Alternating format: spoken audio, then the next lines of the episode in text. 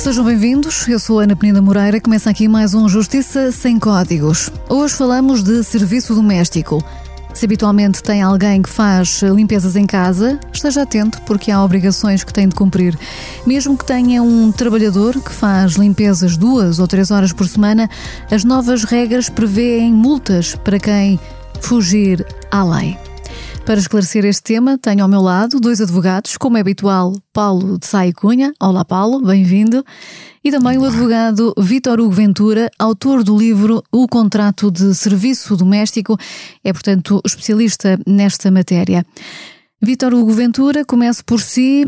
Eh, como eu dizia há pouco, eh, não basta dizer que a senhora das limpezas vai lá apenas uma hora ou duas a casa porque uh, esse serviço é um serviço que está legislado e traz obrigações. Que obrigações são essas?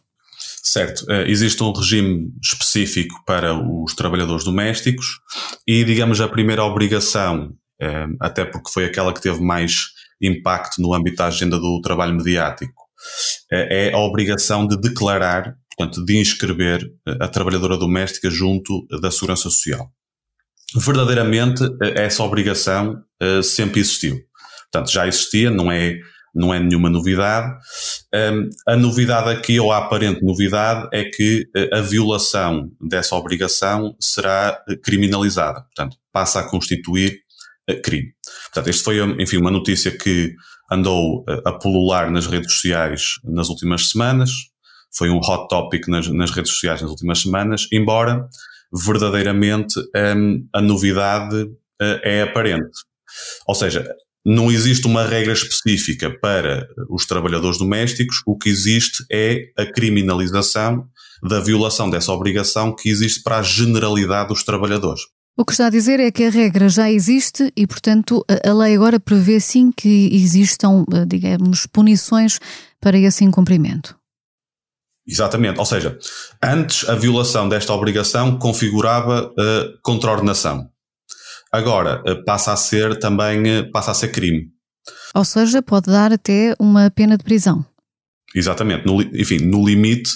Depois, claro, em termos práticos, o enforcement, digamos assim, criminal desta medida, desta medida é uma coisa que só o tempo dirá se vai uhum. resultar ou não.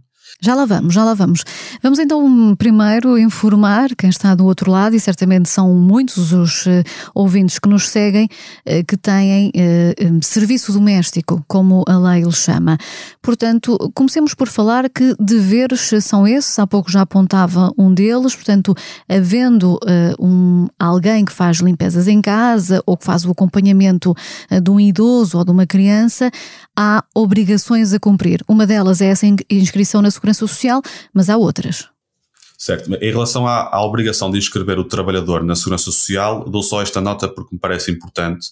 É que, na generalidade das relações de trabalho, nas empresas, normalmente a inscrição na Segurança Social faz-se através da Segurança Social direta.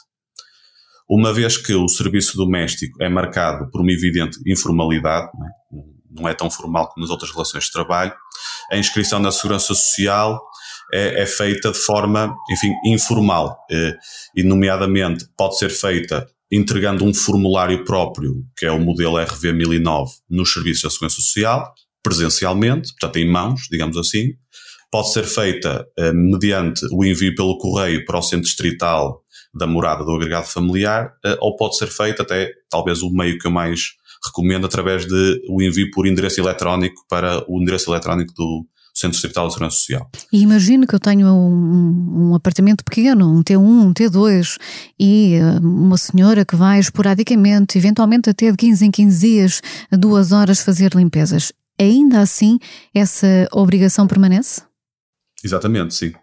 A partir do momento em que há um contrato de trabalho doméstico, sim, eh, há a obrigação de comunicar eh, essa relação de trabalho à Segurança Social. Mas a maioria das pessoas estará a dizer: Mas eu não assinei contrato nenhum. Certo, uh, mas isso é porque, ehm, e isto também não é uma especificidade propriamente do serviço doméstico, mas também vale para o serviço doméstico, uh, o contrato de serviço doméstico não está sujeito a forma escrita. Portanto, pode ser celebrado oralmente. Inclusivamente, e aqui já é uma especificidade do contrato de serviço doméstico, mesmo o contrato de trabalho em part-time, que é muito comum, que aliás o serviço doméstico é dos setores onde o part-time é mais, está mais é mais vulgar, digamos assim. Portanto, basta, basta haver um, um compromisso de eh, uma combinação, dizer às terças-feiras, semanalmente, entre as 5 e as 7, estará uh, em minha casa para fazer este trabalho. Isso é vinculativo. Exatamente, havendo um acordo entre as partes para a prestação de trabalho com vista à satisfação de necessidades tipicamente familiares, no fundo é esta, no fundo estou a reproduzir a norma legal praticamente, estamos perante um contrato de serviço doméstico e, portanto, todas as obrigações emergentes eh, daí, que daí decorrem devem ser cumpridas. Sendo que basta, como estava a dizer, o mero compromisso oral, digamos assim. Não é preciso reduzir a escrito, mesmo tratando-se tratando de contrato de trabalho em part-time. E com essa inscrição na Segurança Social, há obrigação também para uh, pagamento de algum valor ao trabalhador e também pagamento de su subsídio de Natal, subsídio de férias, mesmo para esses contratos mais pequenos? Exatamente, sim. Deve haver, paga-se nos mesmos termos. O que pode acontecer é que, sendo trabalhador em regime part-time, é pago proporcionalmente. Mas tudo se passa nos mesmos termos uh, dos, demais, dos demais trabalhadores, com exceção do regime da Segurança Social, que tem regras próprias, nomeadamente um, as partes podem escolher uh, um de dois regimes, fundamentalmente, que é o regime uh, através do qual paga-se Segurança Social, ambas as partes pagam Segurança Social com base na remuneração real, portanto, que o trabalhador efetivamente recebe, chama-se o regime real, vulgarmente assim chamado, ou o vulgarmente chamado regime convencional, em que eh, as contribuições para a segurança social são pagas com base no valor do IAS, ou seja, do indexante dos apoios sociais. No fundo, ficciona-se que o trabalhador recebe aquele valor, que é cerca de 440 euros, mais ou menos, eh, e as contribuições para a segurança social incidem sobre esse valor. O que significa que quem está pelo regime convencional vai pagar menos segurança social, porque a base de incidência é menor, do que se fosse o regime da remuneração real, só que tem uma, uma pequena uma pequena grande desvantagem que é o trabalhador doméstico não tem acesso ao subsídio de desemprego, o que é uma coisa que pode, que pode pesar na decisão de escolher entre o regime real ou o regime convencional. E é em caso de desacordo ou de falta de acordo, a quem é que compete escolher um ou outro regime? Ao empregador? O regime, o, Sim, na prática será o empregador, porque o regime, o regime real, ou seja, descontar de acordo com o regime real, depende de acordo entre as partes, que deve ser até submetido à segurança social. Portanto, no limite, não havendo o acordo, é o regime convencional. E uh, como uh, é que uh, é preciso fazer no que diz respeito, por exemplo, a um seguro? Porque muitas vezes né, num serviço doméstico, na limpeza de uma janela, pode haver uma queda. A existência de um seguro é também obrigatória ou não?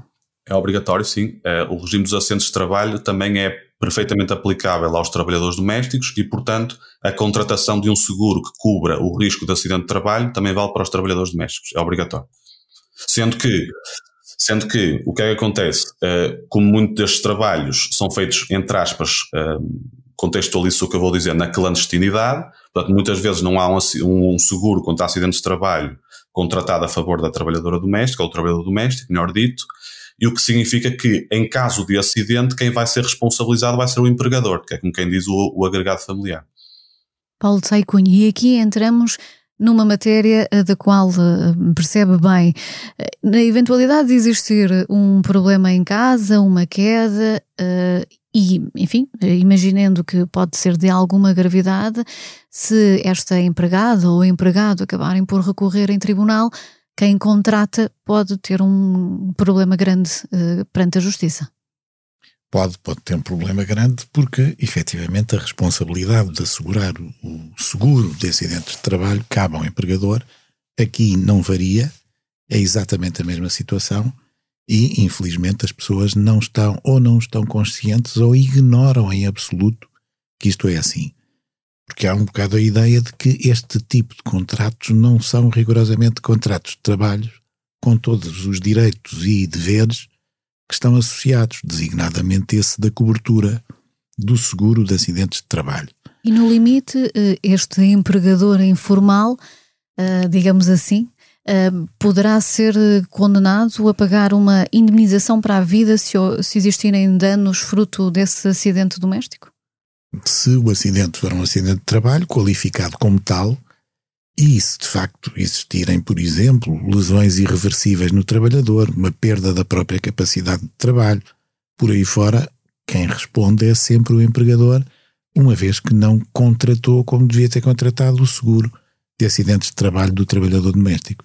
Isso é de facto uma consequência gravosa que pode acontecer. Mas há outras. Nós estamos a falar em matéria de contribuições para a segurança social, mas podemos pensar em paralelo nos impostos, porque também grande parte deste trabalho, como todos sabemos, passa ao lado das declarações fiscais e, portanto, é um trabalho considerado, como dizia bem o meu colega, um trabalho clandestino, porque não revelado em todas as suas vertentes, logo não tributado, não objeto de contribuições para a segurança social. Aliás, está a abordar essa questão uh, na pesquisa que fez para realizarmos este podcast. Uh, li que existem cerca de 76 mil pessoas a realizarem trabalho doméstico com contribuições pagas. Parece muito pouco, tendo a dimensão enfim, da população portuguesa, certamente haverá bem mais a trabalharem sem essas contribuições pagas. Vítor Hugo Ventura, estamos eh, a falar muito daquilo que são os deveres do eh, empregador, mas a verdade é que muitas vezes eh, estes trabalhadores também são os primeiros a propor fugir àquilo que é a regra a receber diretamente o dinheiro em mão, a não quererem declarar ou a declararem-se até mesmo como uma espécie de empresas, porque vem uh, uma empregada e com outra pessoa a acompanhá-la e funcionam, dizem elas ou eles, como uma espécie de empresa e uh, o, um, uh, o, o, empregador sente que tem essa, essa confiança para avançar uh, e, na verdade, poderá não estar protegido por, por lei. Sim, muitas vezes a fuga, o trabalho doméstico não declarado ou as cifras negras do trabalho doméstico resultam, enfim, de um acordo ou de uma conivência também com o, o trabalhador doméstico. Eh, nos casos, é preciso notar que nos casos em que eh, o serviço doméstico é prestado por uma empresa, já não se aplicará este regime de que estamos a falar. Porque aí, em rigor, eh, se estivermos perante um trabalhador que tem um vínculo a uma empresa que, por sua vez, presta serviço doméstico a um agregado familiar, em rigor já não caímos neste regime e o regime aplicável é o Código do Trabalho e a demais legislação laboral comum, digamos assim. Quem contrata nessas circunstâncias, ou seja, eh, na perspectiva que estamos perante uma empresa, qual é a garantia que tem de ter do seu lado para ter a certeza que de facto não lhe compete a si fazer esse contrato?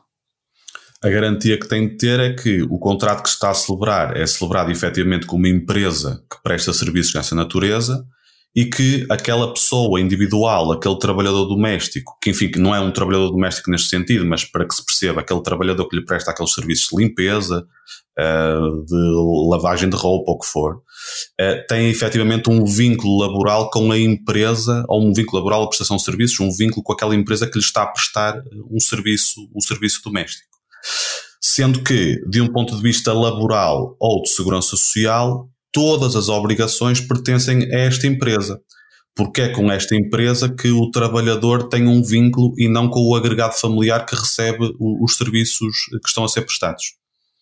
Já me aconteceu uh, ter a oferta de um trabalho, de um serviço uh, doméstico, em que há uma pessoa que diz que tem uma empresa e uh, se compromete a trazer uma outra pessoa para fazer esses serviços uh, domésticos. Mas depois, quando fui dar conta, não, não existia nenhuma, nenhum documento uh, que efetivamente comprovasse isso. e, portanto, o que era dado em troca era um recibo verde. Isso basta ou não, Vitor Hugo Ventura?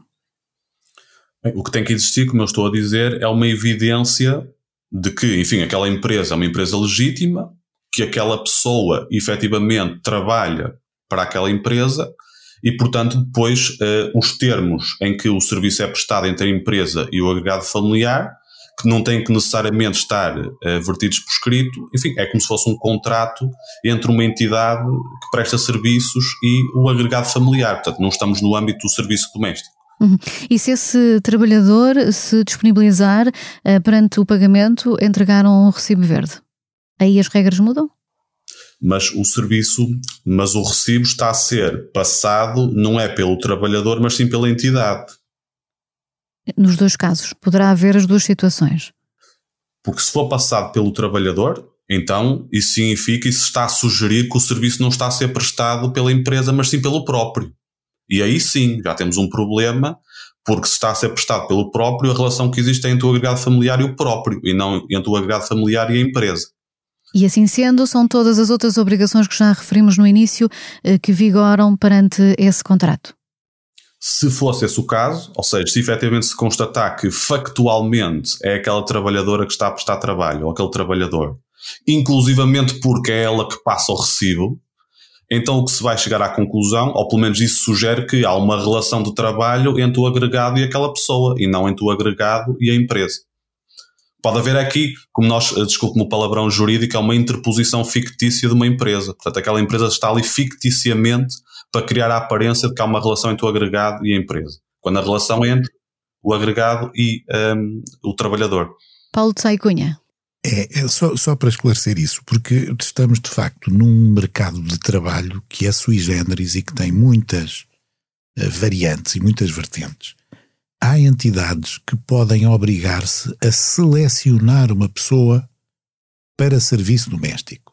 Bom, e aí o que acontece é que estas entidades fazem a seleção da pessoa que o agregado familiar precisa e uh, indicam essa pessoa que depois será contratada exatamente nos termos do contrato de trabalho doméstico, uh, como se não tivesse havido ninguém a selecionar a, a pessoa em causa. Mas também há empresas que prestam elas próprias o serviço. E neste caso, quando são as empresas as prestadoras do serviço, não há com o agregado familiar uma relação de contrato de trabalho doméstico. Há um contrato de trabalho com a empresa prestadora de serviços e o agregado familiar paga o serviço que lhe é prestado. E, portanto, aí há uma separação clara. Depois há situações fraudulentas, como esta que o, o Vítor Hugo Ventura acabou de descrever. É que pode, em muitos casos, existir ali uma interposição fictícia, alguém que passa o recibo ou que se apresenta como sendo o verdadeiro empregador do trabalhador doméstico, mas que na realidade não é. Portanto, acaba por ser um esquema que, do ponto de vista da lei, é um esquema marginal e que só vem complicar a situação de quem embarca nele. E em caso de chatices, porque na verdade tudo isto se torna um problema no dia em que há um, uma, um, algo para resolver, em que há um acidente. E, e perante isso eh, é difícil eh, ao empregador eh, provar em tribunal que caiu nessa conversa inventada, como o Paulo descrevia? Pode ser difícil porque depende de facto daquilo que existir e que possa ser usado como prova. Mas se há recibos, se há, enfim, qualquer documento que aponte num ou noutro sentido, será mais fácil. Se trata de acordos verbais, e muitas vezes será isso que acontece, é bastante difícil. E poderá mesmo penalizar aquele que aparece diretamente na relação com o trabalhador doméstico, que é o agregado familiar que beneficia do serviço. Portanto, o conselho é seguir sempre as regras, pagar a segurança social, fazer um seguro a não ser que tenha a certeza absoluta que está a, a contratar uma empresa e não uma pessoa individual. É, quer dizer, no fundo, o conselho, no fundo, o conselho basicamente é cumprir a lei, não é? Ou seja, se se contrata alguém ao nosso serviço, temos que cumprir as obrigações legais que existem. Se não se quiser ter esse trabalho, isso é perfeitamente legítimo, então recorre-se a uma empresa prestadora de serviços e aí passa para a empresa, não é? O ónus de dar cumprimento às suas obrigações legais e a relação do trabalhador é com a empresa e não com o agregado familiar. Vítor Hugo Ventura, a verdade é esta: cumprir a lei sai mais caro, pelo menos de forma imediata, porque há essas obrigações de pagamento da segurança social, de contribuições, e eh, muitos estarão a, a questionar-se: e quem é que vai fiscalizar isto tudo? E é a pergunta que lhe faço a si: qual é o efeito prático desta lei que ambiciona penalizar quem não cumpre, e nós sabemos eh, que este é um trabalho que, como dizia o Paulo Sai Cunha, foge eh, claramente àquilo que é eh, a regra em vigor. Pois, a questão é que muitas vezes estas normas legais que criminalizam ou querem sancionar a violação no âmbito de obrigações no âmbito doméstico, depois tem mais um efeito pedagógico do que um efeito propriamente real, portanto, um efeito na realidade. Porque, efetivamente, como estava a dizer, o contrato de trabalho doméstico é dominado por uma, uma certa informalidade e opacidade e, portanto, é muito difícil controlar na prática um, a violação destas regras. Portanto, uh, vamos lá ver, na prática, o trabalho doméstico desenvolve-se uh, entre quatro paredes uh, e um teto, já agora, e, portanto, é muito difícil haver um enforcement um, da violação destas regras, ou do cumprimento destas regras, melhor dito, até porque, como se deve imaginar, por exemplo, condições de trabalho eh, em condições normais, seria a autoridade para as condições do trabalho a fiscalizar o cumprimento, não, não destas de segurança social, mas de outras regras, por exemplo, acidentes de trabalho, a, a fiscalizar o cumprimento destas regras. Mas como é que a ACT vai fiscalizar estas regras se o trabalho é prestado dentro de um lar eh, familiar? Inclusive o regime até diz que as visitas inspectivas ao lar doméstico devem ser feitas de acordo com as regras do Código de Processo Penal, portanto, das uh, revistas ou buscas domiciliárias. Portanto, isto é bastante complicado e assegurar na prática como é que a ACT vai garantir ou fiscalizar o cumprimento destas regras. É um problema sistémico do contrato de serviço doméstico. Mas pode dar-se o caso uh, do trabalhador denunciar o empregador? Pode dar-se o caso de denunciar o empregador, sim. É, o problema é que, um, em termos de prova, em termos de prova, pode não haver evidência documental ou testemunhal daquilo que está a ser alegado pelo trabalhador. Isso pode acontecer. No limite, a prova pode muitas vezes ficar refém, como fica da confissão do empregador, o que, convenhamos, nem sempre ou quase nunca vai acontecer.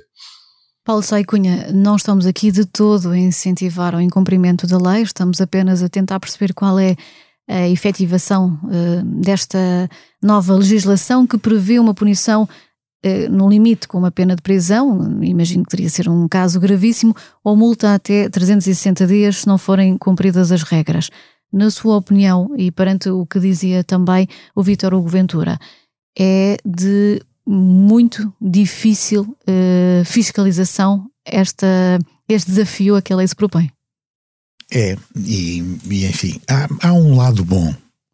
E esse lado bom é aquilo que se chama o efeito preventivo das sanções penais. É evidente que agora as pessoas estão sensibilizadas para uma questão que se calhar ignoravam e o facto de saber que o incumprimento pode constituir crime faz com que haja maior estímulo ao cumprimento. Isso é bom.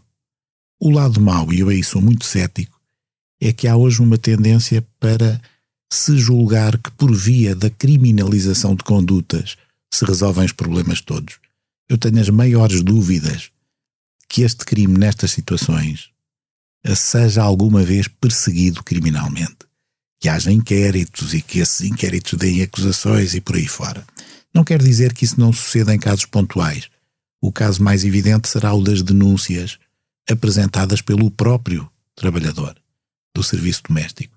E aí sim, havendo responsabilidade criminal, ela necessariamente terá que ser posta em marcha.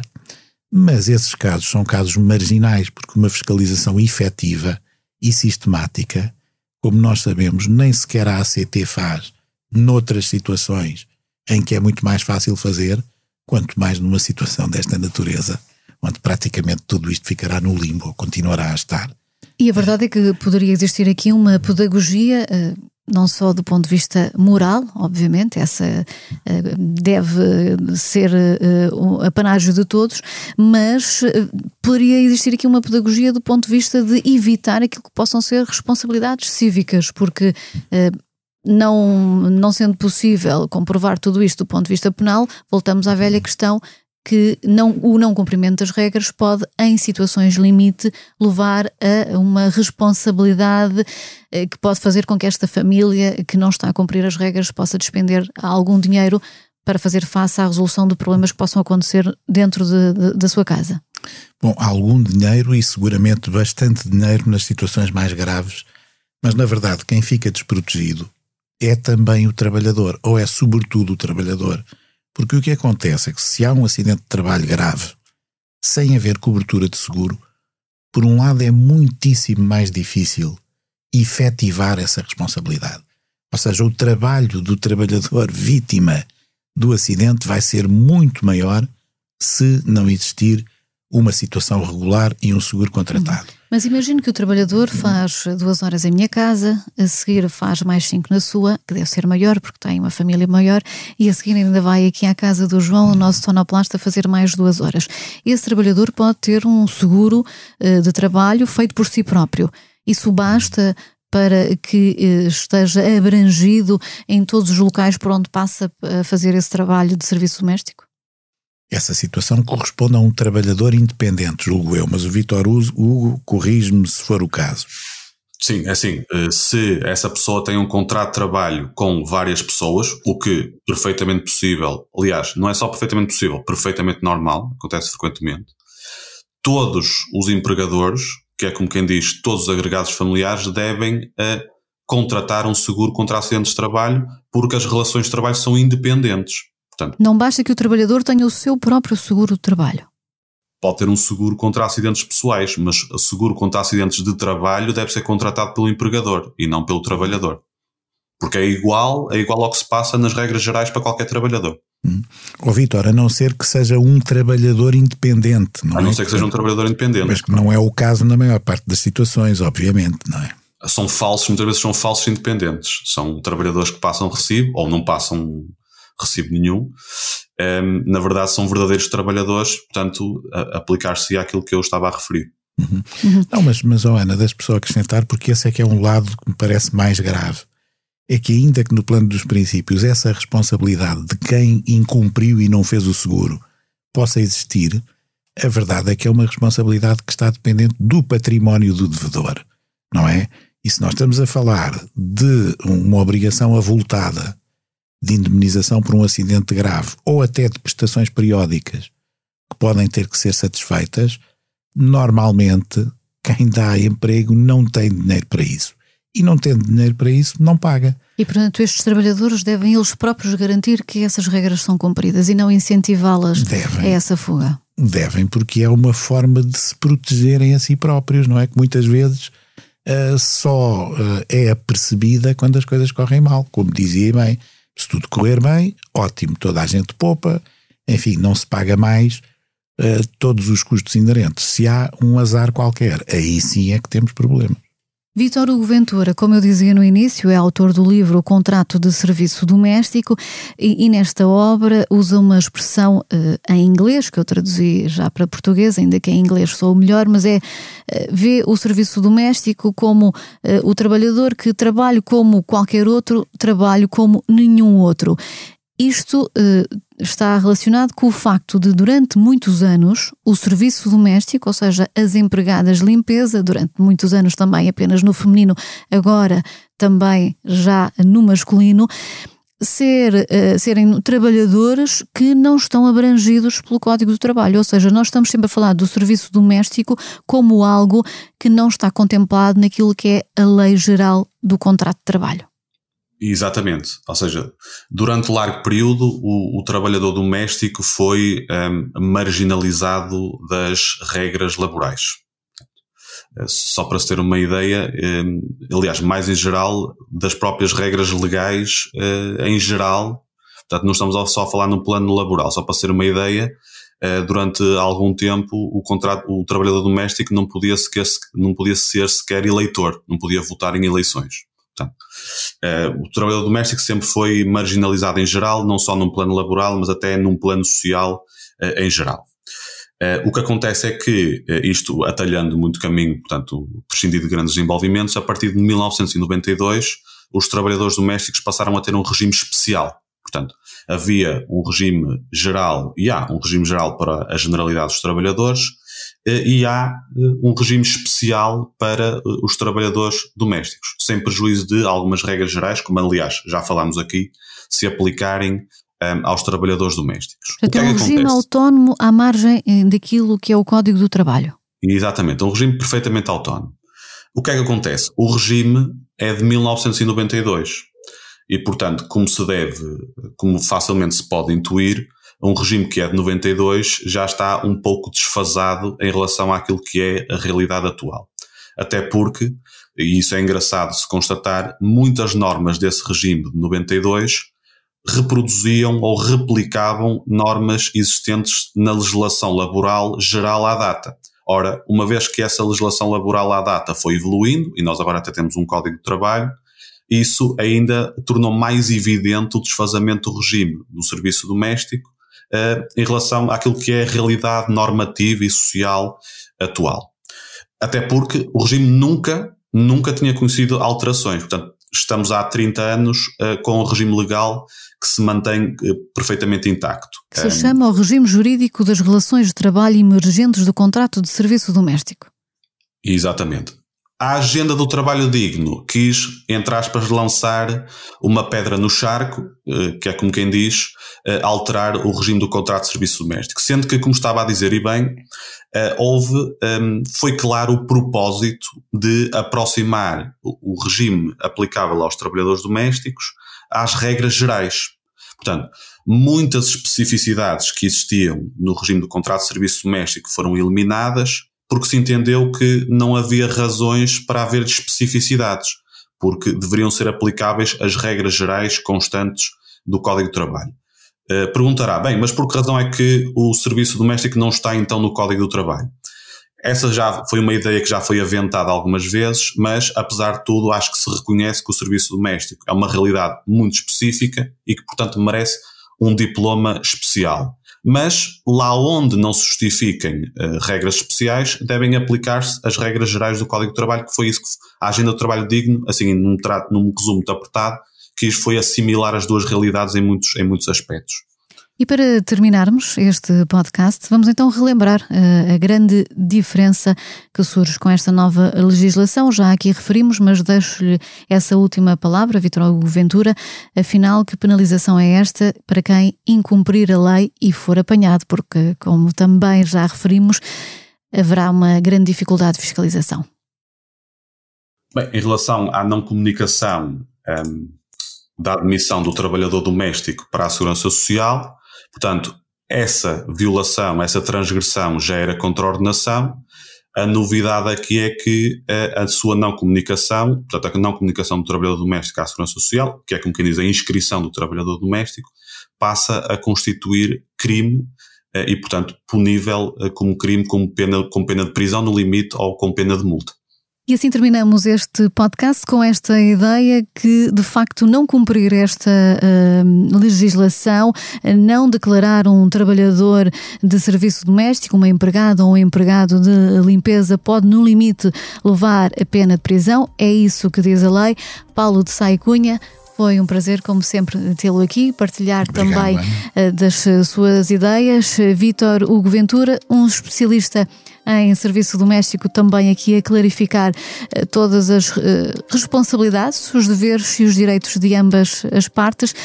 Para si que está desse lado, espero que este episódio possa ter contribuído para um melhor esclarecimento dessa, desta questão do serviço doméstico. E já sabe, envolva-se no nosso podcast enviando críticas e sugestões para o e-mail justiça sem códigos sic.pt.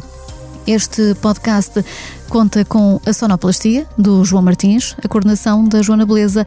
Eu sou a Ana Peneda Moreira e regresso na próxima semana. Até lá, já sabe, respeite os seus deveres e exija os seus direitos.